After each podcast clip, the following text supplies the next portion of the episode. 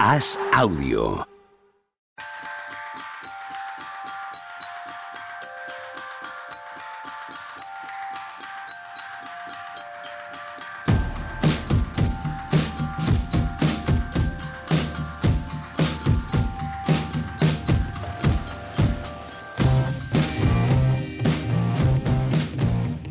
Hola, ¿qué tal? Hoy estamos a jueves 21 de septiembre del año 2023, dice Tony Vidal. ¿De qué vamos a hablar? A ver si lo adivinas, Tony Vidal. A ver si lo adivinas, querido oyente. De las finales del NBA. 85. De las finales del 85. Había, habíamos Bienvenidos dicho, a, mínimo, a mínimo de veterano Laker. De, de- Eh, de- podía- desde, que, desde que el. Didi. Ah, no, que hoy la previa ha sido de gafas de realidad virtual y de cochecicos. Y de otras cosas que no vamos a contar, que no podemos hacer públicas. También. Juanma Rubio, ¿qué tal? Buenas. A ver si hoy los 10 primeros minutos salen, salen del tirón, porque llevamos 0 de Solo 2. eso, no pedimos más. Si ya no pedimos que sean bien. O sea, simplemente que no haya que poner un pegote, que haya que cortar, que pegar, nada más. A mí me preguntó gente si todos estos inicios estaban siendo preparados. En plan, la, la novedad de la temporada 3. Les, di- les dije que somos la manifestación de lo malos que somos, que somos tan malos que si lo preparáramos no saldría nada. Eso es, no saldría nada gracioso. Si preparásemos esto, no saldría nada gracioso, no hay ninguna duda. Así que nada. La risa, la risa de estos dos primeros programas ha sido lo tontos que somos. Eso es, eso es lo que hace risa a la gente. El ver lo, lo idiotas que somos. atrás, ¿eh? ¿Cuántos llevamos? 164. Cuatro. Yo creo que esto no es de dos programas, pero Son muchos, ¿eh? La temporada 3, bueno, muchos. gente ya 160. sabe lo que viene. Saltar el, el salto del tiburón, dicen en las series americanas. Igual hemos saltado el tiburón y ya vamos para abajo como, como una flecha. ¿Sabéis de dónde viene ¿Qué eso? concepto es ese? Yo no lo conozco. Sí, Yo tampoco. una serie creo que en los años 70 que veía todo Dios en Estados Unidos y hubo un capítulo, debían hacer cosas muy espectaculares y tal, y hubo un capítulo que al final eh, acababa con una escena en la que había un tiburón, no, no sé santo qué es, que no recuerdo qué serie era, que saltaba como por encima de un puente, por encima de la gente y tal, una movida muy espectacular. Y pasó un pasó una cosa que es que la- eso llegó a un pico ahí de, de flipar todo el mundo y ya después no pudieron hacer con la serie nada igual de chulo y la serie empezó a caer en vez de a subir después. Y ellos lo llaman, cuando dicen en lenguaje televisivo, lo llaman jam de sarca, eso. Cuando una serie hace, sí, sí, de verdad. Es, cuando una serie pasa algo muy, muy espectacular y, y luego la gente se queda más fría en los siguientes capítulos, lo llaman así. Nosotros igual, pero sin el salto del tiburón. Anécdotas Esto, inconcretas. esto es lo que hoy no va a salir en ningún lado, ¿no? De todo lo que. Voy a mirar en. Wikipedia a ver de dónde viene esto, porque claro, estaría bien. Ah, bueno, perdona, tuviese algo mira de Wikipedia, concreción. porque si te lo algo dice, de concreción. porque si te lo dice Juan Marrubio, eh, desconfiamos, pero si lo pone la Wikipedia, que está probadísima, que te la No desconfío un carajo de Juan Marrubio, aunque No, pero- debería, porque en la vida me ha dado suficientes muestras para desconfiar de Juan Marrubio. Pero no, ve- no venía a desconfiar de ti, venía a concretar, porque tú has sido un pelín inconcreto. serie. Una serie en los 70, año perdón. 1977. La serie es Happy Days. Solo quería decir eso. Nada más, nada más. Muy bien. Solo eso. Dar un ¿Cuál pelín es el- el- concreción No, cortarlo, pero porque queremos, ¿eh? No, El jam de, el, el jam de Shark de, de Winning Time, ¿cuál es? que no lo sé, que yo no he visto nada de Winning Time. Yo tampoco, Pero habla tú solo si quieres. Ponemos a Machicado, enfadado. ponemos a Si Machicado queréis- al micrófono si queréis. Si ¿sabes? queréis, le digo que me transmita y os voy diciendo lo que, que es el problema. acabó la serie con la final del 84, no te digo. Que acaba la serie con la final del 84. Pues Hombre, es donde eso tenía que acabar. Me parece bien. gusto. Mira, no la- igual la veo. Ahora igual la veo. Fíjate lo que te digo. Me parece de poco gusto. A mí no. A mí me parece buenas. un final perfecto. A partir de ahí va a ser todo empeorar. Sí. Todo lo que había que contar ya se quedó contado hasta ahí. Sobre todo para uno de los que las juegan.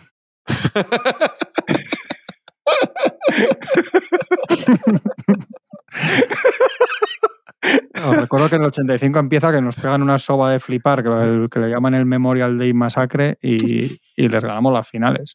Entre que nos lo recuerdas o nos lo cuentas. Claro. O sea, recordar a alguien que lo supiera. que vosotros lo sabéis porque tenéis una edad y unos conocimientos que juntos, no entiendo que más Chicago lo sabe porque estará ya, está, está ya, en, ya ha pasado primero de Lakers. Sí, pero el y- 99% de nuestros oyentes probablemente no tengan idea del El masacre. 99% de nuestros oyentes no puede ser que no Son sepan esto, porque entonces estamos haciendo mal este programa. Si la gente no sabe estas cosas, claro, luego la gente va- dice las cosas que dice de la NBA ahora. Así, así nos va. Pero bueno. Venga, Hay que ¿qué estudiar la historia hablar? para saber el presente. ¿No? ¿No es así? Si no, si no repetimos nuestros errores, Tony. Eso es, eso es. Así es. En, ello- en ello estamos, repitiendo que vamos a hablar de Buddy este Hill, Claro, yo, yo- yo esta mañana decía que de qué vamos a hablar, de Buddy Hill. que está en el mercado. decir, la historia es nuestra y la hacen las cuentas agregadoras, citando un poco a Salvador Allende, cambiando, modificando un poco a Salvador Allende, ¿no? Hombre, pues ha habido, yo creo que ha habido, por cierto, el otro día mi hija y sus amigas, esto no os lo he contado, ¿no? No os lo he contado un día comiendo, me llamaron pringao, tío, fue un- uno de los Sí, puntos de la sequía, Yo un me punto de inflexión, de estos que te digo, este día me acordaré siempre, porque no fue en plan pringao de enfadadas, fue en plan hablando de algo de ahora y yo les dije algo de antes y me miraron, me dijeron pringao, pero como con pena, se miraron con cara de joder, bastante bien salimos para lo que se encarga de nosotros. Pringao, ¿eh? que es feísimo, feísimo, es como una cosa que te deja pringao, tío. Me pasó hace no mucho y, y le he dado muchas vueltas desde entonces. Yo tengo la sensación de que mis hijos lo piensan, pero no lo dicen, que es mucho peor. Porque o sea, ya llegas a un punto ya de ser tan, tan, tan, tan pringao que si te lo dicen les, les molesta a ellos mismos. O sea, porque es verdad, porque es tan, tan verdad. Es como a algún amigo que le puedes decir que es un cabrón, que es un mierda y tal, pero cuando no es muy de verdad. Si es muy de verdad un cabrón, no se lo Eres dices. demasiado pringao para que te llamen pringao. Claro, incluso, tío, porque da un poco de, un poco de penica Madre el mía. padre pringao, ¿sabes? Yo creo que lo piensan. Yo creo que lo piensan. que lo- no, probablemente. probablemente. Pero sí, Pero es- pero a ver, ¿nos pasa lo contrario? Es decir, que sois el padre más enrollado. ¿Yo? Porque el resto. Yo Te joder, doy, te enrollado, doy la redes- redes- sensación de ser redes sociales, streamings, no sé qué. O sea, tú, cualquiera. no, lo- bueno, los de la, tu hija es un poco más pequeña, Juanma, pero Pepe y yo, Yo tenemos pensaba que era el más enrollado en el as, pero en mi No, casa- eso es otra cosa. En el curro es otra cosa, pero, pero Jolín, a los padres de los amigos les hablas de Twitch y No, dudo hombre, que algún soy padre de, de los colegas de mi hijo sepan lo que es Twitch. Pero si yo no que estoy Claro, no pero, yo, pero si no lo eres el enrollado. Eso es, yo no es el sé, enrollado, Tony, es el si cuando nos preguntan, si cuando nos preguntan si esto se puede ver luego en algún lado, no ves que no contesto nunca, porque no lo sé. Yo una cosa es Pero que que- salga ahí a veces y otra cosa que gracias a un maestro de la comunicación como Pepe Rodríguez que me, Como que me Pepe, tie- que me da la oportunidad. Y otra cosa es que sepa lo que es exactamente. Es como la tele, Pero pero, claro. moderno. Esto es lo que digo yo a la Pero gente. haciendo Twitch, haciendo Twitch y YouTube no eres un maestro de la comunicación. Para eso tienes que hacer documentales en blanco y negro.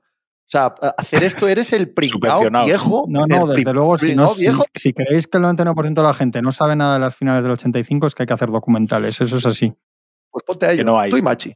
Es el encargo para este año, hacer Sí, documentales tenemos ahí muchos de las proyectos. finales del 85. Sí, sí, le tengo que frenar un poco a Machicao porque está ahora que, que me arrolla. ¿No os me parece que desde, proyectos. desde que ha cogido, desde que ha cogido las, las redes, ha creado las redes de mínimo veterano, eh, no sé, es demasiado su personalidad y no ¿Cómo? la del Esto es como- programa. Esto es como lo de Es un poco, Es excesivo el, el machicadismo que exuda esa cuenta. A mí me mola, pero supongo que porque es de los Lakers. Claro, tiene cierta, cierta lógica. Yo estoy a No gusto. ha así. puesto muchos tweets al respecto de los San Antonio Spurs. No, No, No, no, claro, lo he visto. Miami no está poco visto. representado en las cuentas de mínimo de veterano, ¿eh? Aquí- Pero, espera que un par de años o tres a que lo fichen los Lakers. y ya saldrá. Es que queréis todo, es que queréis todo muy rápido. Yo- a mí me gusta, a él también porque lo hace. Somos dos, en el mejor caso es dos contra dos y supongo que el voto, el voto que, de- que cambia es el suyo porque es el jefe. El, vo- el voto de calidad es el productor, eso es así. O sea, de todas maneras, yo no he otro votado tema. en contra. No he votado en contra. Yo no voto. Yo he expuesto una realidad. Vosotros haced lo que fíjate. queráis con ella. Pues mayoría aplastante. va de gira a los Lakers. Venga, sigamos, ¿no? No se A puede. los Lakers. No se puede. Lo van a traspasar en el momento en el que no puede ir a los Lakers de ninguna manera. No hay operación ahí que te salga, ¿eh? porque tienen jugadores con, con fechas de no poder traspasar por las renovaciones y eso. Yo creo Pero que no no lo se van a traspasar ya. O sea, Hombre, aunque se pongan ya a estudiarlo, yo supongo que van a esperar a, a ver a quién se la pueden clavar. Y ahora mismo está todo el mundo muy relajado después del verano Yo que hemos creo que tenido. hay equipos que, que no deberían dejar correr esto mucho. ¿eh? Equipos tipo Dallas Mavericks, ha salido todo el mundo muy rápido con lo de Dallas Mavericks, pero es que hay casos muy claros de equipos que necesitan un... La verdad es que el tío, yo en su día cuando lo querían los Lakers, echaba pestes. Luego empecé a verlo mejor porque al final es lo que es, pero, pero el tío los, en un contrato que le queda un año, que acaba el verano que viene, y hay muchos equipos, incluso aspirantes, que necesitas un tirador, al final al final es una opción buena porque no creo que te, que te vaya a llevar, a llevar mucho, ¿no? He leído, aparte Pero hay, de los hay dos números- vías aquí. Dices los Dallas Mavericks. Hay dos vías aquí. O sea, hay equipos que pueden traspasar por él para este año y hay equipos que pueden traspasar por él y ofrecerle la extensión de contrato que quieren que no es para este año. Y yo sospecho Ya. que Hill va a escuchar más al equipo B que al equipo A. Hombre, debería. Ah, Claro, es, es la lógica. Pero ese equipo B, también por lógica, igual no es el equipo que necesita una pieza concreta para este año ser mucho mejor, sino un proyecto mucho más a medio plazo. Y yo entiendo que Hill va a atender más a eso, que a mirar el encajar perfectamente en un equipo y ya está. Sí, porque además difícilmente va a encajar en un sitio como los, como los Pacers. Un sitio donde eh, el primer plan sea llegar y tirar, llegar y tirar, llegar y tirar, y que te puedas tirar seis triples en transición por partido y que nadie te vaya a decir nada. Y que tú cojas el balón en medio campo, llegues, te paras en la línea de tres y te levantas una y otra vez. Y que el objetivo del base del equipo sea hacerte llegar balones o hacerle llegar balones a, los compañeros a que tiren de tres, porque, porque Indiana juega muy, muy a eso. Y Halliburton es un jugador muy con, con mucha capacidad y muy bueno haciendo esas cosas. Entonces, es cierto que nos sale el dato que hemos visto hoy todos en, en Twitter de que, de que eh, lo diré, Buddy Hilt es el jugador que más triples ha metido en los últimos cinco años, pero es que tan, no, no, ha habido ninguna temporada que se haya perdido dos partidos o no sé si son dos partidos o dos partidos Dos, seguidos. dos. Dos, dos partidos. o sea, Se ha perdido seis en siete años. Que es Claro, una locura, es pero que- eso es bueno. O sea, eso, eso sí, es buenísimo. Pero Hombre, que pero eh, es un dato que engaña el del volumen, porque es un volumen Sí. porque ha jugado prácticamente todo. Sí, pero no Pero tiene mal lleva seis porcentaje. años ti- tirando, lleva seis años tirando más de ocho Sí. triples y metiendo el 40%. Y eso solo Claro. lo hace. Esos son números de carro. Claro. Sí, O sea, sí Totalmente. es- Sí. él, es, él es un tirador de volumen, eso está claro. Y- Porque lo que dices tú, Tony, es verdad. Y él, en- él, él- él es que no juega de otra manera porque en Nueva Orleans hacía exactamente lo mismo. Era un equipo cuando estaba él que también jugaba muy rápido, que también llegaba y se tiraba las que quería, llegando en transición y tal. Eh, no, no, él empieza en Nueva Orleans. Cuando Ah, antes de. Sacramento. Vale, vale, vale. Sí, sí, el- su primer equipo de NBA. De hecho, es el máximo anotador de su draft, el tío, también en parte por esto, porque juega siempre, pero bueno, que, que al final eso es, un, eso es un valor. Pero al final es un tirador de, de volumen. Entonces, un tío que, que al final suma seis años enteros y tira más de ocho triples y mete el 40% es una cosa seria, Sí. más allá de, otra- de otras cosas. Entonces, un tío que, que juega siempre, que tocas madera, que a veces te haces con el que juega siempre y tiene una versión grave entonces, que esto también pasa, pero que juega siempre y que tira y que yo creo que, que un tirador, un tirador en un último año de contrato, etcétera, probado, veterano más o menos ya, bueno, o camino de ser ya un veterano si no lo es ya. Yo creo es un jugador muy, muy interesante dentro de que, de que él tiene unas enormes deficiencias que en los Lakers, por ejemplo, en el entorno de los Lakers, se creó una especie de sensación cuando no salió el traspaso, porque acordaos que este era el que iba a ir en vez de Westbrook en su momento, en la operación con Sacramento y Kuzma y no sé qué. Y, y se creó una sensación que no ha habido ahí el mejor tiro de la historia. Tampoco es eso, pero es un jugador que sí, al final sí puede ayudar, que tiene un valor que, que, que muchos equipos lo quieren en la NBA de ahora, si no casi todos, y un contrato sí. Yo- interesante. Yo tengo que verlo, ¿eh? Yo tengo que verlo. Claro, a 19 millones es un valor cojonudo. A 4 por 25, 100, Ya. Sí, sí, es- Claro. ¿sabes? Yo no sé si estoy tranquilo con mi equipo pagándole ese dinero a este tío, 32, 33 años. Sí, pero alguien que Eh, quiera ganar futuro- este año y diga, Sí, sí, "Ah, correcto. hacemos la apuesta y en, y verano que arda Troya, Total. Y que sea capaz saltar, de encajarlo salarialmente y que el año que viene se vaya y son 19 millones este año y te pide una primera ronda, vamos a suponer, Indiana Pacers. eh, correcto, lo veo. Mi sensación, puedo estar equivocado, es que él y su agente no van a querer esa, ese escenario. Mi sensación es que si te llama Orlando Magic, por poner un ejemplo, y te ofrece esos 4 por 25, eh, lo coge. ¿Sabes? Sí, sí, en vez de irse a un Dallas Mavericks, a un equipo que esté pensando ahora mismo en que necesita un Boston Celtics, que necesita ahora mismo que- un jugador. que, que tampoco está en su mano eso.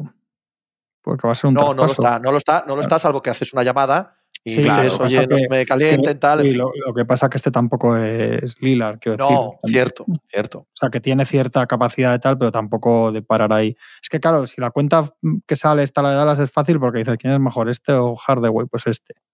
Claro. Tiene un jugador con deficiencias, pero que meta tiros, pues este, es- este en eso es mucho mejor que Tim Hardaway, claro. Y ya está. Y en, la mayoría de casos que han salido es por, por simpleza de este tipo, y ya está. Sí, ahí él, la, la- la manera de presionar que tiene él es diciendo no voy a renovar. Claro, No, pero si es que y- si lo- probablemente, probablemente Claro, eso no, que- no- no cambiaría al- nada, porque no quieran no renovarle nada. que haga esa operación, Claro. ¿sabes? El que quiere echarse los dagos este año, ya veremos qué Ah, pasa bueno, en vale, vale. verano, Ya, ya, a ya, ese ya, le va a dar igual, Sí. ese va a decir, bueno, Sí, tú sí, no te sí, preocupes, que ya totalmente. veremos, porque es que sí. como vengas aquí y dejes de meter los tiros y no ganemos el anillo, el que no te va a querer renovar voy a ser yo. Igual. Sí, sí, sí. O sí. sea que Eso eso es es, un poco... eso es. Además, ha Incluso si ganas el anillo, te metes en una situación Bruce Browniana, ¿sabes? De gracias por los servicios prestados y el año que viene buscamos otro. que nos haga este rol. Claro, y eso aquí el problema, el problema no es el jugador, es el contexto. El problema es siempre el dinero que quiere y los años que quiere. Que por eso lo traspasa en Llana, no lo traspasa por otra cosa. Solo lo traspasa porque no han llegado a un acuerdo de extensión. Han estado-. Han estado moviendo y ha visto Hill que no le van a pagar lo que él quiere y Indiana no tiene ningún empacho en decir, pues ya está, hasta luego. Sí, no, Efectivamente, no te vamos a pagar lo que tú quieres, ya está. Sí, extenderá a Newhar ahora, eh, les va, les va, les gusta y, y a correr. Ujú. De todas formas, han sido días un poco interesantes, más allá del caso Lilar, que a mí me parece que no es nada interesante, porque no deja de ser todo el rato lo mismo regurgitado, porque al final yo creo que no cambia mucho con otros casos, lo que pasa es que ahora hay una necesidad de contar una cosa de Lilar por la mañana y otra por la tarde, y entonces al final, más allá de que él cada vez que hablas eh, tampoco se hace mucho favor y tal, pero bueno, esto es lo que es. Pero sí que es interesante lo que además yo creo que está relacionado lo que dijo Boinarowski, que supongo que lo habéis visto, de que de que se ate todo el mundo los machos que vienen curvas para febrero o para verano con jugadores de nivel MVP, dijo, creo, de talento, talento masivo, dijo, ¿no? Yo creo que es interesante, primero porque, porque no están colando los faroles de, por el lado de Lillard de- o, de, o de Portland de que van a intentar otras operaciones que no sea con Miami. Y claro, si hay, si hay otros peces en el estanque, pues, pues peor para, para Portland, porque el que tenga assets o cosas que dar, pues igual se plantea si hay que darlas por Lilar o vamos a ver qué viene. Pero claro, ¿qué viene? Lo primero que se te ocurre si Bojanowski dice esto es Envid, que está el caso, el caso Harden, por ejemplo, que aunque él no ha dicho todavía, hasta bocas mía y en Filadelfia no ha salido a decir estoy un poco harto de todos estos líos, pero, pero esto está ahí latiendo, está debajo de la superficie. Pues Doncic empiezan mal los Mavericks y, veremos. Y yo veo, y yo veo que empieza a haber un tema, un tema Yanis que, que está virando. ¿eh? él, Sí, sí, él- pero que es. Claro, que este caso ha virado ya de, de que era el chico de Milwaukee y tal, ya esto ha cambiado. Yo ya os digo que, que estoy empezando. Cuando él habla se me empieza a hacer un poco estomagante porque creo que ha cambiado mucho su discurso. A, no para de hablar de yo soy un ganador, yo soy tal y soy cual. Bueno, es un ganador, vienes de, de la temporada pasada, o sea, también. Quiero decir, también te puedo decir Milwaukee igual no está siendo tan ganador. Bueno, pero eso es otra cosa. Pero es que cuando sale dos veces en un verano, tan claramente, tan insistentemente, tan por activa y por pasiva, el, el primero en el New York Times, el otro día en un podcast, a decir lo mismo y que él lo que quiere es ganar, que si no es en Milwaukee es en otro lado, que quiere tener más recuerdos de ganar que uno, que si gana dos anillos ya sería como la Yubón, lo cual ya te digo yo, muchacho, que no es así, pero bueno. Y, y, claro, yo creo es que en realidad no es una noticia, la noticia es que es que él ha virado, el, o sea, la noticia no es que Antetokounmpo diga si no gano aquí miro a otro lado, porque eso lo sabemos todos, eso es obvio, que si no ganas en un sitio dentro de dos años vas a estar frito, vas a estar ahí como todas las estrellas. La noticia es que estás haciendo virar el discurso público en una franquicia. Mira, te pongo, os pongo un ejemplo. En CBS, hay, si tú abres CBS NBA, hay un artículo diciendo que igual Milwaukee tiene que aprovechar la puerta que le está abriendo ante Tocompo y traspasarlo, que es algo que evidentemente no van a hacer, pero te lleva a, pensar en la edad de Middleton, en la edad de Brook López, en la edad de Jerru, en los contratos de todos y en qué puede hacer Milwaukee de verdad para no verse en, para no tener el siguiente caso Lilar. Y entonces todos estos tíos juntos en un verano en el que está en el mercado Lilar y tal, con un convenio nuevo que se supone que no sé cuántos, y con Wojnarowski diciendo esto, a mí eso sí me ha parecido interesante. A mí me parece que, de lo, que lo que hacen estas declaraciones es hablar mal de los demás. Quiero decir, algo está viendo Giannis ahí que con este Middleton, este Brook López y este Holiday, él no se está viendo contender. Y Igual para, edad. para mí, Claro, Claro. o sea, lo que ve es lo que hay, lo que hemos visto Claro. los últimos dos años, ¿no? entonces, lo que 32 hablo. lo que- Middleton y la rodilla fastidiada, 33 Jerru y camino de 36 Brook López. Claro. entonces, él Y ese es el la equipo medida- con el que tiene que ganar o perder. Sí, sí, sí. La medida de presión es moveos, porque si no, yo cuando pueda largarme, me largaré. Yo quiero que me Pero es pongáis. exactamente eso. Yo, yo eh, quizás eso es como lo que nos pasa a nosotros en el programa, darle demasiada, demasiada sobrepensada a lo que está viendo Giannis Antetokounmpo. Yo estoy más en la teoría de Juanma en el sentido de, de persona que ha cambiado, ha ido cambiando de, opinión, como nos pasa a todos en la vida, y que él ve que este equipo está estancado, en eso estamos todos de acuerdo, los tres, pero mucho más que mandar un mensaje a la organización de vamos a moverlo, vamos a cambiar, vamos a traspasar alguno de estos, vamos a rejuvenecer. Creo que la, es más simple, o sea, no está pensando en la siguiente jugada, simplemente está empezando a hablar de, bueno, igual esto no es para toda la vida, ya está, como, como pasa en tantas relaciones, ¿no? Que parece que es para toda la vida y luego no lo es. Y lo que está haciendo de momento es darse cuenta de que pues ya veremos, ya veremos a futuro en vez de yo voy a estar aquí seguro. Porque lo que estabas exponiendo, Tony, creo que es darle demasiada, demasiado vuelo a, a como Antetokounmpo normalmente se comporta. Yo creo que si él de verdad quiere cambios estructurales en la franquicia, esto sería más interno. No, no creo que saliese a hacerlo público. Sí, pero hay formas y formas de decirlo. Y el- el- lo largo que lo dice, las veces que lo repite, la forma que lo dice, la, la falta. Eh, Antetokounmpo hace unos años habría sido más autocrítico con su final de la última temporada, por ejemplo. Ahora parece que todo Sí. es culpa de los demás, por mucho que le fichen siempre esté donde esté a todos los hermanos. Le, le han vuelto a tener que tocar la rodilla, que lleva desde.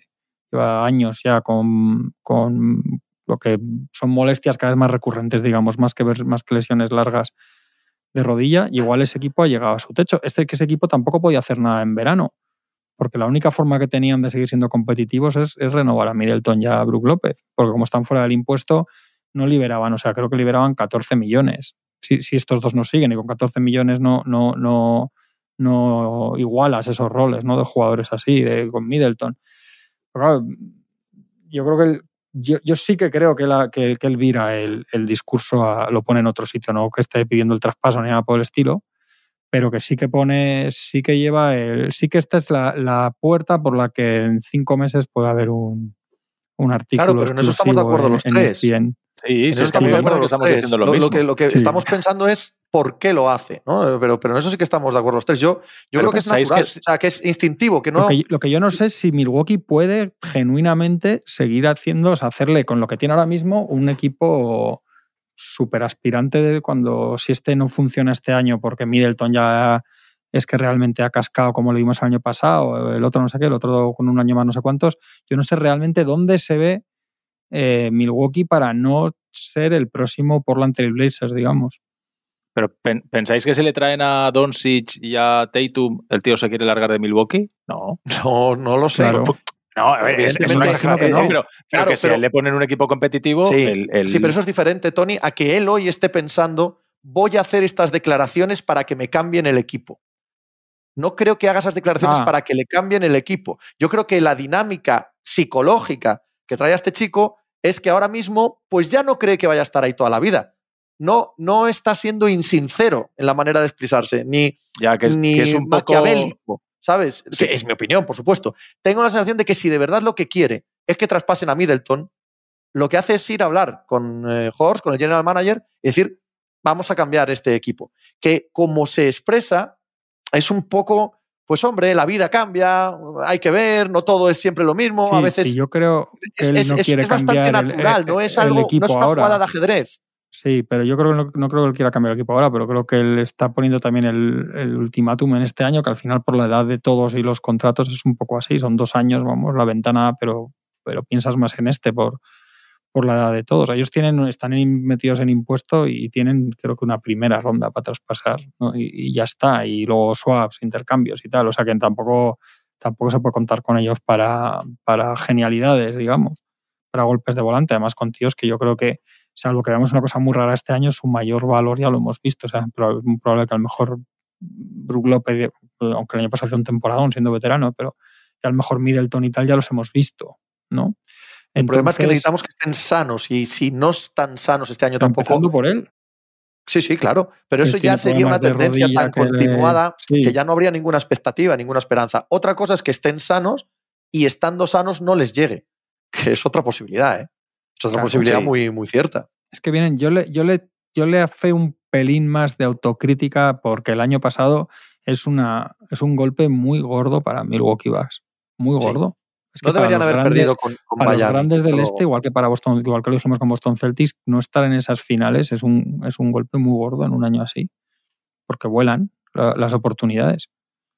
Y él, él tiene los problemas de rodilla, pero vuelve. Él juega, no sé si son dos partidos al final que juega, uno, uno seguro y no sé si dos al final, ¿no? O sea, él se lesiona al empezar la serie. Sí. Yo creo que juega los dos últimos, ¿no? Sí, Seguro. Uno seguro Dos y yo creo que el. Sí, sí. yo creo que el sí, cuarto también. Sí, sí, juega dos. juega dos. Claro, muchacho, coño, pues igual también tienes que ver, es que hay otros de tu rango que en esa eliminatoria solo con estar tú en pista no lo tienes que haber perdido. Yo ahí le doy un poco todo a la es vez- a la vez que ganador, eso eres es ganador, verdad. eres un ganador, pues como, como, como, sí, ya sabemos que eres un ganador, joder, faltaba más, pero macho, eh, bien que ya lo sabemos. pero también hay que entenderle, tienes toda la razón. Sí, no, no, si también hay que entenderle diciendo- que había que ganar a Miami incluso sin él. O sea, ese equipo tenía que haber jugado mejor esa eliminatoria. Bueno. Yo creo que sí. Eh, Yo creo que sí. Aquella eliminatoria la, jugaron, la jugaron muy mal.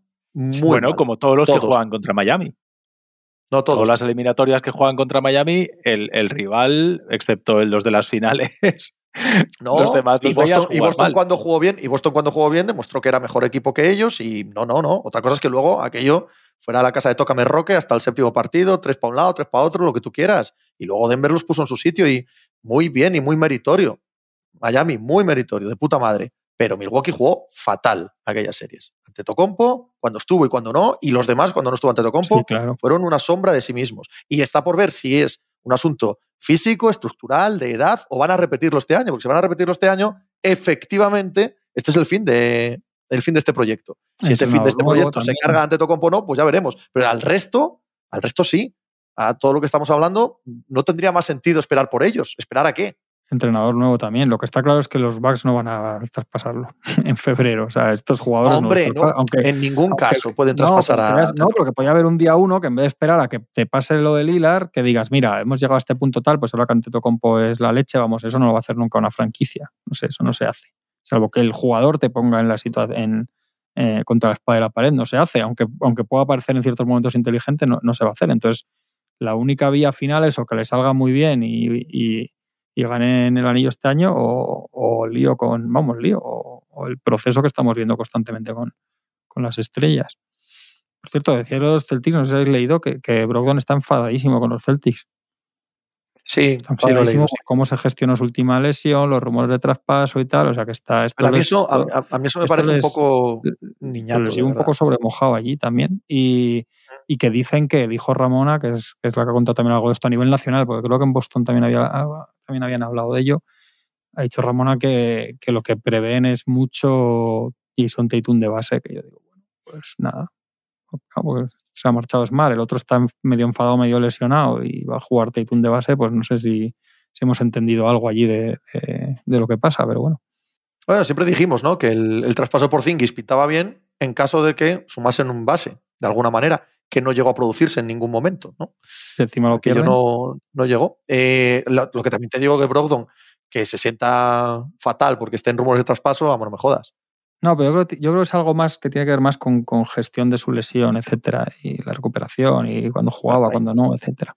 Ahí ni idea, ahí no, no Sí, podemos saber más que lo que vemos. Pero claro, comportarse de esa manera en una liga profesional, Ah, no, no. pueden hacerlo las claro. estrellas, pero tú, chico, pues si estás enfadado, desenfádate, ¿no? Aquí a jugar 82 partidos y No, carretera. ¿Qué quieres que te diga? Sí, sí, eso está Eh, claro. A mí me parece bien lo de Tatum. ¿eh? Eh, el año pasado eh, ¿Sí? porque no hay otro generador, es decir, no hay un base. Entonces, me parece que el equipo ha de probar otras cosas, porque con lo que tienen, Derrick White es demasiado irregular para, para estar seguro de- como generador. ¿eh? Eh, me parece que es demasiado irregular como para pensar que es el base, que, que es el creador principal de un equipo que vaya a ganar un anillo. Y me o sea, a nivel colectivo, eso, Boston no tiene muchas más opciones y a nivel individual me parece que es el paso que le falta a Tatum para de verdad ser candidato sólido a, a, a MVP. Es decir, los tres grandes ya sabemos quiénes son, pero todos los demás que están en ese debate son jugadores que son capaces de generar mucho y de hacer también mejores a sus compañeros. Lo ha sido Pero- Harden, lo ha sido Westbrook en su momento, lo es Doncic todos los años. Ese perfil de jugador que coge el balón en el logo y que es capaz de finalizar y es capaz también de, de sacar la mejor versión de sus compañeros. Eso es lo que te lleva ya. Si a, si a Tatum le queda algo que mejorar, probablemente sea esto. Y está en la oportunidad de su vida. Pero no sería Tatum- no necesitan un base que le dé balones a Tatum, no a Tatum de base. O sea, que, que le haga más cosas a Tatum. Es que yo a Tatum además no lo veo, comparado con los que dices, como pasador, es que le veo mucho más anotador que mira al aro. O sea, no, sí, no le veo. pero Aparte que no va a tener a quien, o sea, que no, que han perdido, no tienen ahora tampoco muchos tiradores como tal, de esperar sus pases. O sea, no sé, no sé. Y que es un manejador de balón espectacular en el uno contra uno. Pero yo no sé si un manejador de balón para gestionar un 5 para 5 Claro, eso pues no es. lo que hemos no- visto hacer no jamás. es Pero un poco- a, mí, Harden- a mí me suena más, más que a los ejemplos que dices tú, a un rollo Harden o Doncic, que con sus cosas digo más Harden, que Donchi yo creo que no hay cuestión como pasador. Harden se la ha discutido más y es un pasador también extraordinario cuando, cuando ha estado el bien y eso. De una manera muchas veces tal, concreta, pero, un gran pasador.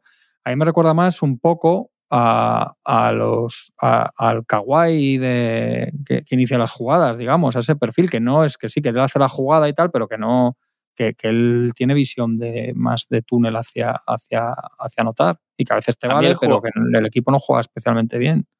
El jugador un poco por estilo, que a mí es Paul George de Indiana. Ese Paul George que mete a, en las finales de conferencia aquellos Pacers que son casi una banda y que era un jugador que generaba mucho para él, pero que también generaba mucho para los demás. Yo y por ejemplo, haciendo eso. Yo creo que Paul George era mejor, ese Paul George era mejor que Tatum haciendo eso todavía, igual de repente el año que viene. Sí, sí, sí, sí, sí, sí, todavía, sí, estoy de acuerdo con eso. O sea, creo que es aquel Paul George como creador era mejor que el actual Tatum, pero por eso digo que Tatum se encuentra ante la posibilidad de decir, bueno, pues ya soy un gran tirador, soy un gran finalizador, soy un gran defensor, quizá un, ese es un sitio probablemente de su juego, esa, esa es la parte de su juego donde más puede crecer y oye, si Pero se pone a parece, trabajarlo. Nos, nos, nos parece, a mí me parece. Igual, parche, igual, sale de, ¿eh? igual sale de puta madre ese año que ganan. Pero no, que es el año que ganan y, y, tal, y ya está, porque esto es así. Pero, pero el año que ya tienes tantas dudas, que te ha pasado esto, que se va, que se va Smart, que no sabes cómo van a estar los liderazgos, que has visto que hay una mm, un desentendimiento jugando de, de, los Jays, que no, no entre ellos humano ni personal, pero que cuando juegan en los partidos de playoffs parece que no, que no fluye se te va este, el otro está, el otro base está enfadado, el otro, como decía Tony, es de White, que es lo que es y ya está. Mm, no nos parece que no es el año para que para que anden así, nos parece que habría, no sé, que tenían que haber sido un poco más. Sí, sé, me pero que es como arriesgar demasiado que se te caiga el, la, el, la, sí. la, baraja. Yo no lo veo, yo desde luego no lo veo, por, precisamente porque no lo he visto, nada más. Eh, no sé si lo va a hacer bien o no, pero no me parece un jugador para esas características. Pero sí digo que dado que has hecho una medio apuesta o una apuesta entera que te ha salido a la mitad, porque creo que una vez que traen a Porzingis tenían que tener en mente seguro buscar un jugador exterior, un base diferente, y no lo han conseguido, ya sea por que no ha aparecido la oportunidad o porque no han encontrado algo que les gustase o por dejación de funciones o, lo que te dé la gana. Bueno, pues igual tienes que buscar soluciones, tampoco vas a dejar el año pasar en, en los brazos de Brogdon y de White, probablemente no probablemente no puedas hacerlo, probablemente tengas que intentar algo. También os digo, si lo intentan un mes y la cosa no fluye y Tayton no está contento y el equipo no va, cambian al día siguiente. No van a tener un empacho en eso. El, al que tienen que proteger claramente es a Jason Tatum. Y que van a ser, si esto no va todo lo bien que debe, uno de los equipos más activos a la hora de buscar algo de solución en el puesto de base antes de febrero, joder, no me cabe ninguna duda. ¿Y no crees que a Jalen Brown el, le gustaría... el, evidente punto débil del equipo? ¿No, ¿No crees que a Jalen Brown le gustaría ser él? ¿No crees que a Jalen Brown le gustaría ser él? Por mucha evidencia que haya en playoffs de Ese que no puede, no no, puede. Pero, pero eso lo sabemos tú y yo. Pero ¿no crees que a él, a él, por cómo juega, por lo que hace luego, ¿no crees que a él le gusta también ser el iniciador y eso? Que no le gusta quedarse esperando a ver qué hace Tatum para pa tirar liberado y tal. Si eso es uno Pero de no se da cuenta, ellos. él, o sea, él- estoy, estoy seguro que le puede interesar y que eh, tiene una confianza extrema en sus capacidades, como todos los jugadores de la NBA y de cualquier deporte profesional. Yo creo pero que no. Se da Es el que único que no ve, es el único que no ve que se la bota en el pie. Yo creo Es que el sí. único que no ve que, que- que pierde una cantidad de balones enormes cuando sobreabusa del bote. Yo creo que los Eh, Tiene que notarlo, tiene que notarlo. Es como, esto el, el tirador, el tirador que tira un, un 29%, ¿sabes? Llega un momento que dices, hostia, cuidado, ¿no? Bueno, ¿cuántos, ¿Cuántos tiradores conoces que, que no se dan cuenta? Se llama el que- efecto Joseph Smith, sí. Sí, sí. A mí No, me no, parece yo creo que, que no se da. que es, es muy difícil que tengas a un 4 como Porzingis, a un 3 como Tatum, a un 2 como Jalen Brown y además tengas un base eh, de lo mejorcito de la liga como generador. Me parece muy difícil juntar a tantos jugadores tan buenos en su posición. Entonces, eh, entiendo que Boston, aunque haya intentado traerse un, un gran base, un gran creador, pues no lo haya conseguido. Te tienes que quedar, tienes que eh, tener algún, algún eslabón débil. Y ese eslabón débil de los Celtics ya lo lleva siendo años, es el base. Igual el año pasado ya estaba en, su, en la cabeza de ellos de tenemos un problema aquí, vamos a darle más balones a Jalen Brown a ver qué tal lo hace. Y yo creo que fue muy evidente a la vista de todos, no solamente en, playoffs, también en temporada regular, que Jalen Brown no es ese jugador. Jalen Brown sí que es un finalizador puro y duro y ya se le ha dado la oportunidad el año pasado de, de que él empezase las jugadas de los Celtics y la toma de decisiones de, de Jalen Brown es mala. Es un excelente finalizador, es un gran defensor, es un tío que juega en las tres distancias, puede acabar penetrando, tiene tiro de media distancia, tiene tiro de tres, pero Jalen Brown no hace mejor a sus compañeros en ninguna situación. En cambio, sí que creo que a Tatum sí que se le han visto cosas de decir, es un jugador que se va para adentro. Y es verdad que hay muchas veces que acaba forzando tiros, pero también es verdad que hay muchas veces, o sea, que no tiene demasiada dificultad en encontrar compañeros en las esquinas o en las diagonales, que en un momento dado puede jugar un pick and roll, cosas que no le hemos visto el año pasado a Jalen Brown cuando sí que se le dio más balón a la mano. A mí me parece que para el equipo es para mí quizá la mejor solución que tienen ahora mismo con lo que tienen. Estoy de acuerdo con Pepe, que yo creo que sí que habrán intentado traerse a un generador, a un tío que reparta ocho asistencias, siete asistencias por partido, pero es muy difícil sin perder valor. De hecho, igual lo intentan con Brogdon y les sale medio raro. Y, y, y, para Tatum, a nivel individual, creo que también está en la, en la ocasión de su carrera de decir, ahora sí, esto es lo que yo aún no hacía y ahora os voy a demostrar que aquí también tengo capacidad para para ser el creador y el generador de mi equipo. Yo ahí veo dos cosas. Una, que, que, lo del base no es que sea un problema, es que es el problema. O sea, es, es sí, una de las razones por las que se han quedado cortos los dos últimos años. O sea, no es que sea un, un no, mira, es que nos falta un pivot, pero tal, más o menos. Es que realmente es el verdadero talón de Aquiles o el verdadero asunto por el que se cae ese equipo. Y otro por el que se ha caído muchas veces es por el físico de las estrellas, sobre todo de Tatum. Y, y esto que estamos hablando es de mucha más carga para Tatum. Tatum ha acabado reventado las finales de los, con los Warriors del año pasado, los playoffs y, y, la serie con los Heat. Estamos hablando de una rotación que parece más corta y de él mucha más responsabilidad, porque claro, estamos comparando con jugadores, tipo el caso de Harden, que era un problema recurrente, que, que tanta carga, es una cosa con Doncic, es un problema recurrente, aunque lo hemos visto menos en previos largos y tal, pero bueno, en las temporadas, hasta, hasta con Eslovenia lo habla, se habla. O sea, vamos a ver, porque todos los problemas de este equipo es eso. Yo, por ejemplo, entre que es verdad que puedo hacerlo, pero, pero también puede ser que Tatum sea lo que es, que es uno de los mejores jugadores del mundo.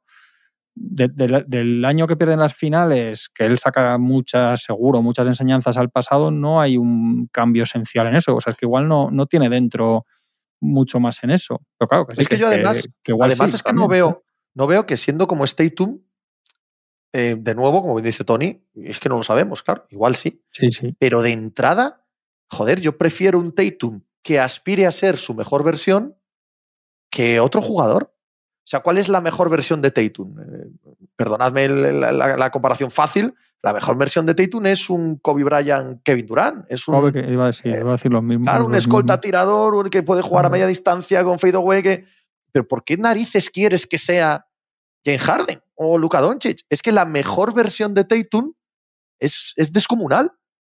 Claro, eh, no sé si puede alcanzar una versión tan alta como, como la que en su día esperamos de Tatum, pero tampoco sé si cambiando la manera de jugar ahora es dar un paso adelante. Es que igual es empequeñecer esa forma que tiene de jugar para no conseguir una gran virtud. Yo no le he visto capacidades y características de ser creador de juego jamás en toda su carrera. Igual lo tiene, desde luego, el talento es tan exagerado que, que claro que podría hacerlo, digo yo, ¿no? Pero yo, si tengo que apostar, prefiero coger las mismas características que ya sabemos que son élite y potencialas al máximo, no, no te metas en otras, ¿no? Es como decir, no, pues a partir de ahora juega de cuatro, juega más cerca del aro. Pues puede hacerlo, tiene envergadura, tiene potencia, podría hacerlo. Pero ¿para qué? ¿No? Yo más dónde está ese proyecto, lo que os decía yo, más dónde está ese proyecto que está menos para experimentos como para ver si dan ese pasito, que igual lo que les falta es lo otro, si esto se sabrá en, en junio del año que viene o antes. Ojalá lo sepamos antes. Y, pero por lo que me toca. Pero pon esa, sí, Machi, estoy... pon esa en las, en las redes sociales que va a gustar a tu clan. ¿Vale? Pon esa. pero no sé, que no sé si es que es muy especulativo, pero yo estoy más en, en, esa línea también. Yo no sé, veremos. Veremos a ver. Me ha sorprendido. A mí no me disgusta yo el año pasado ya de hecho lo pedía cuando, cuando se le daba tanto balón a Jalen Brown. Yo, yo era una de las cosas que me quejaba y decía, pero no, no acabo de entender si lo estamos viendo todos, que es que este chico no sirve. Porque el... ah, no, no, no, Tony, pero es que en eso ¿no estamos de acuerdo. ¿eh? O sea, que no, desde que sí, no, luego no, no, que Jalen sí, Brown que no, puede, eso estamos sí, todos sí, de acuerdo. Es mejor opción pero, que Brown, es sin hombre, duda. Claro, pero luego no crees que si él se pone a hacer eso, lo que va quedando alrededor es cada año peor, porque claro, también puede haber una temporada monstruosísima de Porzingis, por ejemplo, lo que sea, pero claro, entonces Como este va la a estar pasada. haciendo de base. ¿eh? Como la pasada de Porzingis, que viene a hacer su mejor carrera, su mejor temporada, Sí, la pero, mejor temporada. pero es que carrera. yo le pongo unas. Es que, es que ese Porzingis siempre es el mejor, también en Europa. El Porzingis sin exigencias, sin focos, con menos carga de partidos, sin eliminatorias de playoffs de tal, de no sé qué, yo eso, o sea, yo quiero ver esa. Que yo, yo eso lo entiendo, pero vamos a ver si, si lo aguanta entendemos que y Porzingis-. Este, año no puede hacer el mismo año que el año pasado. O sea, porque este año tiene claramente dos tíos muy por delante de él, que son los Jays, y, y él va a hacer de tercera Sí, sí, espada. no digo números, digo que sea realmente un está- jugador está- realmente va- valioso en, y Sí, pueda sí, sí, jugar sí. con continuidad en playoffs y tal, pero que vas mirando alrededor y sí, hombre, que te puede salir todo muy bien. Horford, mm, que, es, que no le dé viejazo, que Williams pueda ser el jugador que, que se ha idealizado y no el que acaba siendo desde que tuvo los problemas de rodilla hace dos años. Jalen Brown, que no se quede enciscado con sus cosas y un poco congelado cuando la tiene Jason Tatum. Brodon y White, que al final eso que no sea un día, no sé qué, no sé, no sé cuánto. Se ha ido hasta Grant Williams. No sé, yo. Estas dudas ejemplifican, unido a lo que estábamos hablando antes de los Milwaukee Bucks, ejemplifican lo rápido que pasa todo. Lo rápido que pasa todo en la NBA. Son los dos equipos que hace dos años eran los que dominaban claramente el este, máximos favoritos a todo, y es verdad que estas dudas existen, pero no porque las expongamos nosotros, sino porque están encima de la mesa en los dos proyectos. Hay que aprovechar la oportunidad al instante. En dos años te quemas las ilusiones. Te quemas y todo son dudas y empiezas y no sabes si jugar uno de base, si no, si el otro ya no quiere seguir allí durante toda su carrera y no sabes si renovar o no renovar, si has hecho bien en quedarte con un jugador de 30 años, ¿no? Va todo a una velocidad de, de la leche y esto es la realidad, ¿eh? O sea, no nos lo estamos inventando. En los dos sitios, en Milwaukee y en Boston, estas dudas son absolutamente legítimas.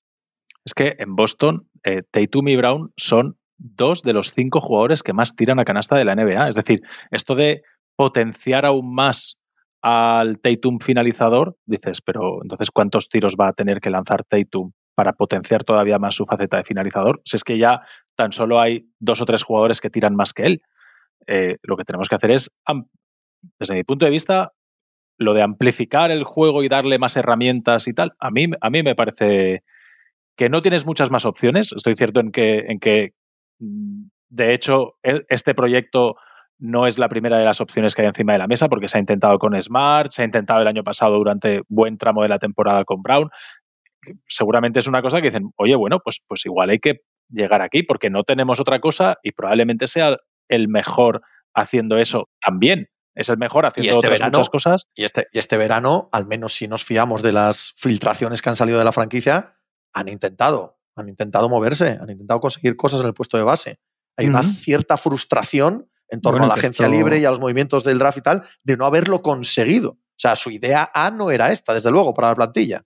Y que esto lo ha dicho Ramona, que no lo ha dicho Machula, quiero decir, que lo mismo luego no se pueden a jugar y no es así, pero que, que sí que lo ha dicho ahí en, Sí, hombre, parece obvio que cuando hacen lo de Porzingis se queda un poco incompleto la cosa, porque no habrán podido, pero parece obvio que, que ellos no quieren, que un equipo nunca intenta cambiar unas virtudes por otras, lo que intenta es ser mejor, ¿no? No, o sea, no sé si me explico, eso parece sí, sí, claro. Pero totalmente, bueno, sí, sí. Lilar, ¿qué os parece todo lo último? Es que yo no veo más que, es que me parece que es todo lo mismo, para estar, es que me parece que es dar la vuelta, es como una lavadora centrifugando para que acabe en, antes me de aburre en, mucho. en Miami. Lo hablaba ayer con Tony y llegábamos ah, los dos a la misma conclusión. Porque, que lo hay que rellenar, porque hay mucho, hay ruido sin parar. No, y porque, y porque le, le ponen el micro delante y porque habla. O sea, él, eh, o sea, es noticia que él hable de verdad. Bien, vale, pero ¿qué prisa tiene Portland ahora mismo? Portland está en un proyecto nuevo, sin ninguna exigencia de ganar. Portland tiene que esperar a la mejor oferta. Si creen que es ahora, sí. ahora, si creen que es dentro de una semana, una semana, es que, y si creen que es en febrero, febrero. Sí, ¿sabes? Es, es, lo, lo, hablábamos. O sea, que hay un que problema, este... o sea, que hay un problema de base que es que la oferta de Miami no le gusta a Portland. Entonces, claro, para coger esa, como para coger eso siempre van a tener tiempo. Claro. Y Miami no tiene con qué mejorarla y tampoco quiere mejorarla demasiado, porque entonces Lillard tampoco quiere que el equipo claro. se. O sea, tampoco quieren desmantelar mucho el equipo, que tampoco sé que iban a desmantelar para mejorar la oferta. O sea, que tampoco cobró de esa de Bayo, o sea, que tampoco lo quiere a un tercero, ¿no? Meter, ¿Qué cosas que no vas a hacer? Pero a mí lo que más gracia me ha hecho es esto, no sé quién lo ha dicho, no sé si esto lo dice Wojnarowski o sale en otro lado, de que, de que si lo traspasaban a otro lado iba a pedir el traspaso a Miami igualmente. Sí. Esa es Hay un punto ¿eh? de desesperación. La misma tarde que te traspasan, dices, sale un tuit de Charania traspasado a, de Charania, eh, cuidado. traspasado a, a Toronto o tal, y a, y a los cinco minutos Lilar eh, a ver, El mismo traspaso tuit de Charania, el el mismo tuit, el Charania, mismo el mismo Charania diciendo, según la agencia de representación, ha exigido un traspaso. traspasa a Miami. Bueno, pero luego lo negaron, hombre, negaron El que esto no traspaso escala. sentido. Ya, no, no, no, pero que bueno, pues eso, que es la prueba de que es todo ruido y tal, para que simplemente se, se pongan de acuerdo. Desesperación de Miami, y ¿por qué no? Si es que no va a haber otra. Esto de Chicago será todo humo, sí, ¿no? Salió Chicago, ha salido Toronto. Eh, pero sobre todo Chicago, de- ¿no? Que podría hacerlo, de- pero claro, eh, de, de necesitan. Oklahoma. He dicho yo, Oklahoma no tiene el más mínimo Chicago sentido. Oklahoma no tiene ningún sentido. Ya. Ninguno. Cero. No, salvo que, salvo que empiece la temporada 14-2 y se vuelvan muy locos y digan que ganamos este año. ¿Qué? ¿Lo pones al lado de Shea? Claro. Ya, ya, ya, ya, lo sé, ya lo sé. Con todos los jóvenes que tiene ahí delante y tal. Y si empiezas Ya, ya, 14-2 ya, ya. tampoco necesitas No, no, claro, Claro. que no. Pero les digo que ha salido por ahí. No matéis al mensaje. 2-14 igual, pero 14-2. Eh, desesperación de Miami porque no pueden hacer más. Eh, desesperación de Lillard porque él sabe, y lo hablábamos ayer, Pepe, que este ya no es el proyecto de los. El proyecto de los Blazers ya no es el proyecto de Damian Lillard. Este proyecto ya es el proyecto de Scott Henderson, Simons y Sharp. Y, Bueno, y claro, No se lo veremos. pudieron dejar más claro la noche de. Veremos. Si tenía dudas, Claro. si tenía dudas. A Ferni veremos. eh. Sí, bueno, pero Veremos, que el proyecto va a eso. A ver Sí, qué, sí, qué sí, sale de estos tres. O sea, y oye, Garuba Golden State. Sí, yo lo, único para terminar es que de todas las Ah, cosas que vale, dijo, vale. algunas muy estúpidas, también dijo que era el mejor base de la NBA, entonces es que no eres el mejor base. Si, escuchas mínimo veterano, Damián, que no creo, porque estarás componiendo rap, Bueno, bueno. no eres Cuidado. mejor que no eres mejor base que Stephen Curry. No, ¿tú crees? Ball, take. Hot quiero- take aquí también de, de buen rollo. De hecho, ampliaría diciendo, quizá hace unos años se podía haber entendido cierto debate y discusión, o por lo menos que estabas un poco allá a la sombra del tipo de jugador que es Curry, pero en 2023 no te hagas esto a ti mismo, Damián. ya está. Esto es opinión de Juan Marrubio, no de mínimo veterano. No, pero la puede hacer suya el, el, el productor, no te preocupes. No, hombre, porque igual, igual, igual nos parece, pero es que a mí me parece que un momento que era decir, no, el jugador que más se parece acá es que yo creo que vamos, ya está. ¿Quién es el tercer mejor base de la liga ahora mismo? Quizá Tatum, si juega bien en Boston. de base. Bueno, todavía no juega un solo minuto. Volvemos Vamos a... a- esperar, vamos a esperar a eso. El tercero. ¿Quién es el segundo? Digo que Doncic. No sé si queréis rebatirlo, pero yo digo que Doncic. Vale, ok. El Claro, tercero, es que Seis, ya, vais a, ya vais a discutirlo todo. no, probablemente, bueno, base. sí, yo, sí, yo sí. tendría vale, vale. entre Shai y, y Kyrie. Chai, entonces, no hay ni la más Yo- mínima duda. Yo creo que todavía para mí Hierro está muy arriba, pero tampoco, claro, no sé exactamente lo que decís igual, no sé. Yo creo que Shai, ¿no? Sí, yo creo que sí. Yo creo que sí. Sí, probablemente. Ok, pues Lillard tampoco Te está a la altura lo de ahora mismo. lo de Garuba, decía Tony. ¿no? Hombre, es que el como el lunes no grabamos, Sí. eh, eh, no nos ha Pero pasado tiene eso, no hemos poquísimo, nada de tiene eso. poquísimo peso lo de Garuba, ¿no? Two-way player eh, en un equipo tan hecho, un equipo. Yo empecé así, Yo, yo confieso, pero confieso, confieso que creo que no existe contexto NBA para Usman Garuba. Yo en dos, Confieso que creo que no es jugador NBA. Ya está. Y sin yo más. creo que ahora mismo tampoco. Caiga donde y, caiga. creo, y creo dos cosas, te dejo, Tony, muy rápidas.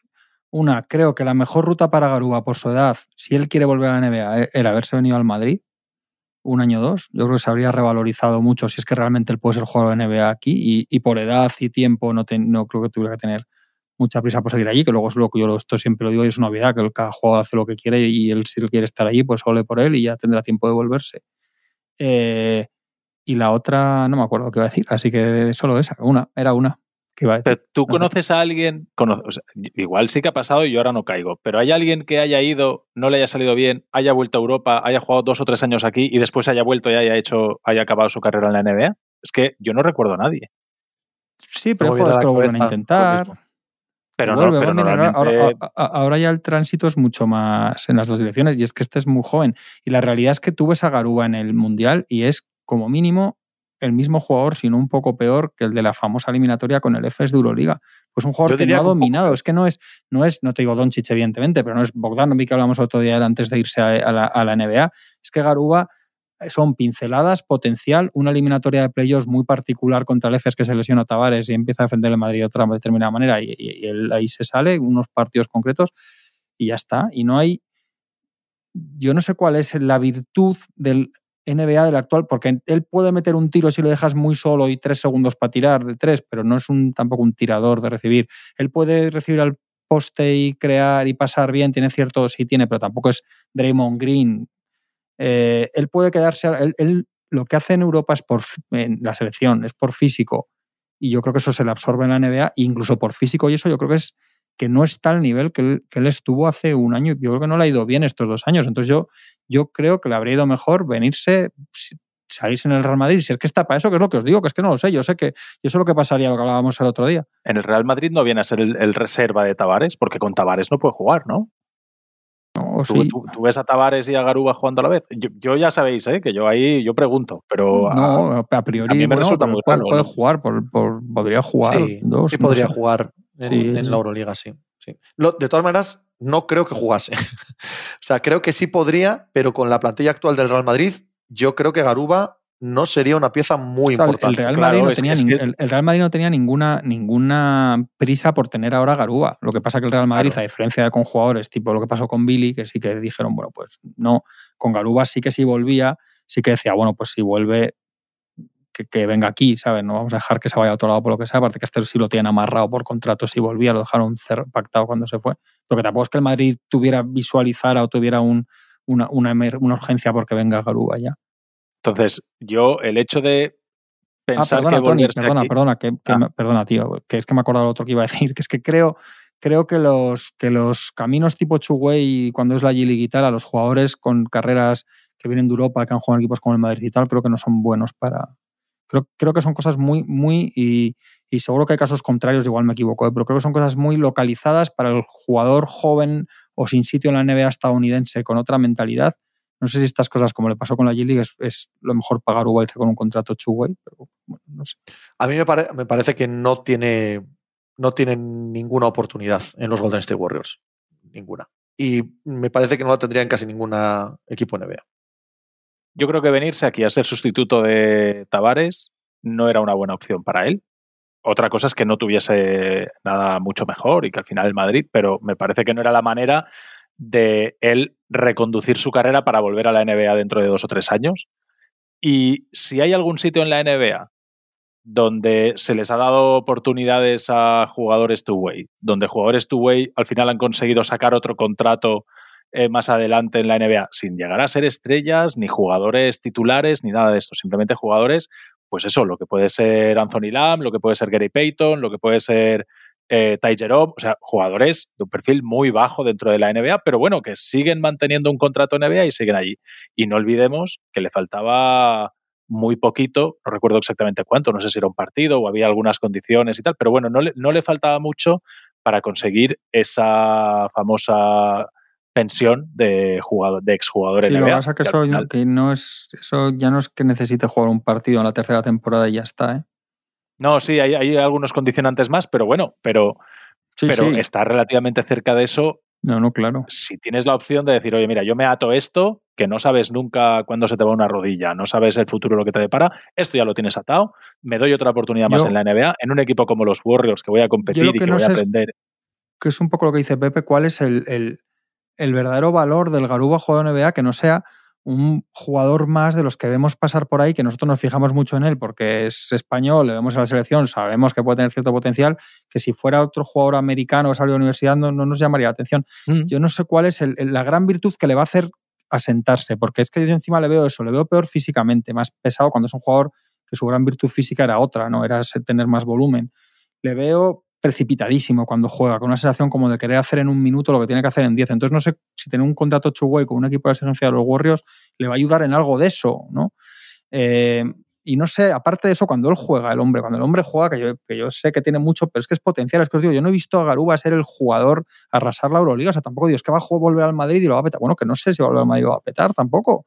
He visto hacer cosas, he visto hacer cosas con Escariolo en la selección en tramos muy cortos y con unos condicionantes físicos que conocían en la FED de minutos, además, etcétera y, no lo sé, no sé yo de verdad que no veo ahora cuál es, más allá de que nosotros le conozcamos, le, tal, le, tengamos otra visión, que no le tiene esa mm, no sé quién Thompson de Villanova en tal, y que diría, bueno, este chico pues que intente, pero ¿sabéis lo que quiero decir? No es que no le veo la- el Totalmente, punto de decir, totalmente. se va a quedar porque mete, me dices, lo que hablamos el otro día, Bezenkov, ¿se puede quedar en la NBA? Yo creo que no es un jugador para NBA, que también lo, lo decíamos, también creo que coincidía Pepe. Pero chico, digo, es que igual lo pone en una esquina y empieza a meter triples a Cholón y ya se hace su sitio para eso. Eh, Michi, pues, pues yo sé que no va a ser el MVP, pero bueno, pero él puede salir con una. Es un, es que no sé cuál es, no, no sé cuál es eh, la virtud, una de especialista que le va a hacer. Porque claro, yo con, con todos los respetos, la comparación esta que se disparó mucha gente el primer, en cuanto salió la noticia de Draymond Green. Ostras, es que pri- primero, pri- claro, porque- no, no, no. no, es que No, se- pero es que creo esto se dijo. que tenemos que empezar a Entonces- asumir que ma- mandar jugadores españoles a la empezar, NBA porque Draymond Green es uno, es uno muy particular. O sea, el Claro. de Draymond Green en mil, en mil, de mil veces te sale una y ha sido él. hay, hay- los hay que jugadores más empezar a importantes de la asumir. historia reciente de la NBA. Claro, sí, sí, sí, no, calma. es un disparate.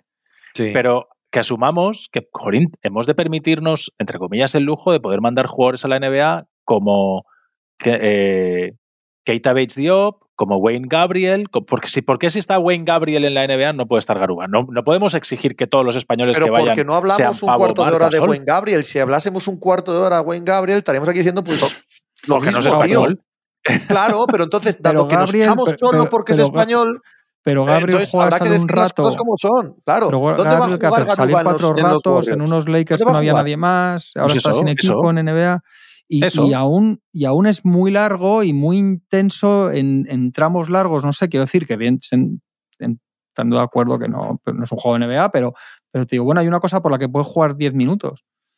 Yo no sé Sí. cuál es exactamente la de Garuba y más en los Warriors, tío, en los Warriors. Que van a ir a, a calzón quitado el año que viene. Hombre, O sea, que si la muestra de tener- que un- una de las cosas que se argumentó en el momento del fichaje era, ah, no, pero es que los Warriors solamente tienen a Looney y a, y a Draymond Green para jugar al 5. Bueno, eh, la llegada de Garuba demuestra que no es el jugador ahí, sino que la llegada de Garuba es una cosa de, oye, vamos a probar a ver si a este chico Es le no sé rascamos es algo, bueno porque están este mirando lo de, Dwight, carrera. lo de Dwight Howard. Tony, en este punto de su carrera es bueno que fueras a un equipo como los Warriors a tener un peso, a esa decir, "Uf, es que tiene que jugar porque no tiene otro pivot. Es que yo creo que Garuba no está en un momento de que eso sea bueno para él, porque es que, Pero la porque es otra que al opción mes, de Garuba- puede estar deshilachado totalmente. La otra opción de Garuba, ¿cuál es? Porque yo entiendo que si viene, no tengo ni idea, ¿eh? el Fenerbahce, el, el Mónaco o quien sea, ¿no? Es decir, jolín, vamos a apostar por Garuba y le vamos a dar 35 minutos jugando al 4 o al 5 en nuestro equipo porque encaja estupendamente. Pero esa opción Garuba la tenía. No, era, No, era Real volvía Madrid o reserva de Madrid. Tavares. El, claro, el Real Madrid de tiene o- derechos sobre él y habría que pagar y él no ha ganado si el eres, derecho. si derecho que extraordinariamente, él. si eres capaz de ser extraordinariamente bueno y influyente ya, pues tienes un año para cohabitar con Tavares, que, que está ahora mismo con un lío contractual con el Madrid que, que no ha renovado.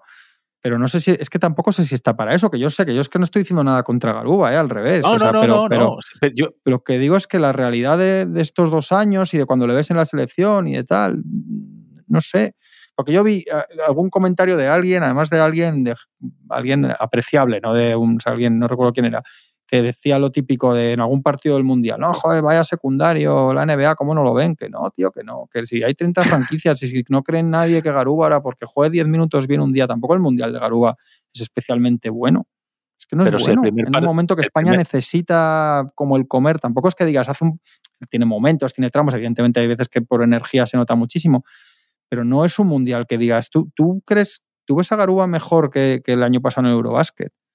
No, no, O- en absoluto. no, no, o no, el no, jugador no, que no. apuntaba en el Madrid el año antes de irse, que apuntaba, insisto, es que esto es importante, es que no estás hablando de Michic que se va siendo dos veces MVP de la Euroliga, o sea, de la Final Four y una de la Euroliga. Estás hablando de un chico con potencial que era suplente jovencito, meritorio, y que tuvo una eliminatoria de playoffs que el Madrid acabó palmando en la que por necesidades y, y- y en una defensa que empezaron a cambiar como lo costal, despuntó ahí haciendo eso. Es que eso es, eso es todo lo que sabemos de Garuba y que estuvo muy bien en el, en el Eurobasket, en momentos, en dos o tres momentos muy importantes para, para Scalio del Eurobasket, que no es poco, pero no sé qué más es. que, que no es de fiar eso. Que no es de fiar porque hemos visto a Billy el mundial que ha hecho y el primer partido que juega con el Barça le dejan con el culo al aire en la defensa del pick and roll 17 veces. O sea. que- Bueno, eso también lo hizo en el Mundial, ¿eh? También sí, sí. es verdad. O sea, ese, ese tema, ese tema, Billy, en fin. porque no está en la NBA ya, pero si queréis le dedicamos otro ratito al tema de la defensa de, de Podría haber, roll de Billy. podría haber crecido un poco más y no le ha ido al hombre ahí en Houston por un montón de cosas. También ese equipo era un Claro, desastre. es que si era no un le funciona buen Y es que. Houston, es que Houston Sí, era sí, un por sí- eso, mal por eso. muy mal sitio. Sí, sí, evidentemente. ahí Es un mal sitio, pero supón- ¿cuál es el bueno? Claro, es que pero ¿Cuál- tampoco es puedes ir a que te- Claro, Pues tampoco que no puedes lo que te pongan, tampoco puedes ir a que te pongan en Milwaukee de, de pivo suplente de Brook López Claro. porque tampoco estás para eso Vale, ahora y entonces al, eh. al mes van a decir es que necesitamos otro pivo suplente, entonces tampoco es bueno eso, es que es difícil, es, es que es verdaderamente pero que es un two-way y que están mirando Sí, de sí, traerse a Dwight Howard. O sea, que es un two-way y están pensando en que el tercer jugador interior Pues sea Dwight eso, Howard. Pues, Pues eso. eso, nada. Pues es que no hay que, no hay que realmente hacer nada. más. Pues entonces no lo Pero hagamos. es Garú, Pero si lo es estamos haciendo, habrá que decir que, lo sí. lógico es que no sea una buena situación para el futuro de su carrera en NBA. Eso es lo Ojalá lógico. sea estupendo porque él quería Ojalá, estar correcto, allí, él pero- quiere estar allí, eh, apuesta y le sale esto y es un equipo mm, evidentemente ultra serio, como dice Tony, que han sacado muchos jugadores que iban allí un poco tal, o sea que, que ojalá, pero bueno. Y quería Yo no sé si va a salir bien o mal, pero a mí me parece muy entendible la decisión de él.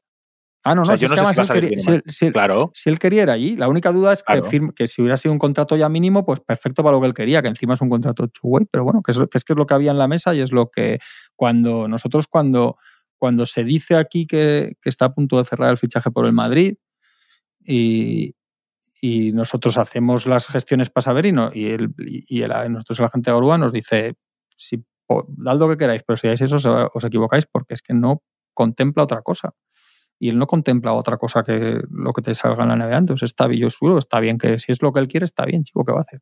Pues yo creo personalmente, sin tener ni idea y de sus circunstancias o de lo que él piensa de tal, que igual para su carrera con 20 años, no con 28, igual era mejor venirse aquí y hacerse un poco más, porque es que yo creo que le falta hacerse como jugador, con un molde que tiene estupendo, un potencial Bueno, estupendo. Quería veremos. también hablar de Vanderbilt, pero nos hemos quedado sin tiempo. Vamos a hacer un especial de Vanderbilt el jueves porque quiere machicado. De Jarres Vanderbilt. Yo creo que ¿Qué os lo mejor que puede hacer Machicado es utilizar las redes sociales de Mínimo Veterano para hablar ahí de Vanderbilt lo que quiera. Y así el jueves Sí. hablamos de otras cosas. ¿Qué os parece? Como plan. Estoy de acuerdo, ¿Bien? estoy de acuerdo, Pepe. Bueno, alegrando. No, no, yo creo que el jueves hablamos de Vanderbilt. Y como otra vez somos 2-2 y el voto que desequilibra es el de Machicado, pues otra vez. Es Hoy es Ah, bueno, jueves, que es por cierto. Sería el lunes. Hoy es jueves, el lunes, Claro, claro, es que no claro, grabamos el lunes. Eso es. Estábamos de load management. No, dice Machicado que es, un buena, es una buena operación de los Lakers y ya está, mira, ventilado. ¿Ha habido alguna mala operación de los Lakers alguna vez en la historia? Realmente no. sí, ¿no? la de Machi. Westbrook. No está- esa no está mal. La de Westbrook. Y Machi se le pareció bien, la de Westbrook en su No, día. no. Llegó el universo. El lunes más. Hala, hasta luego. Claro. Chao.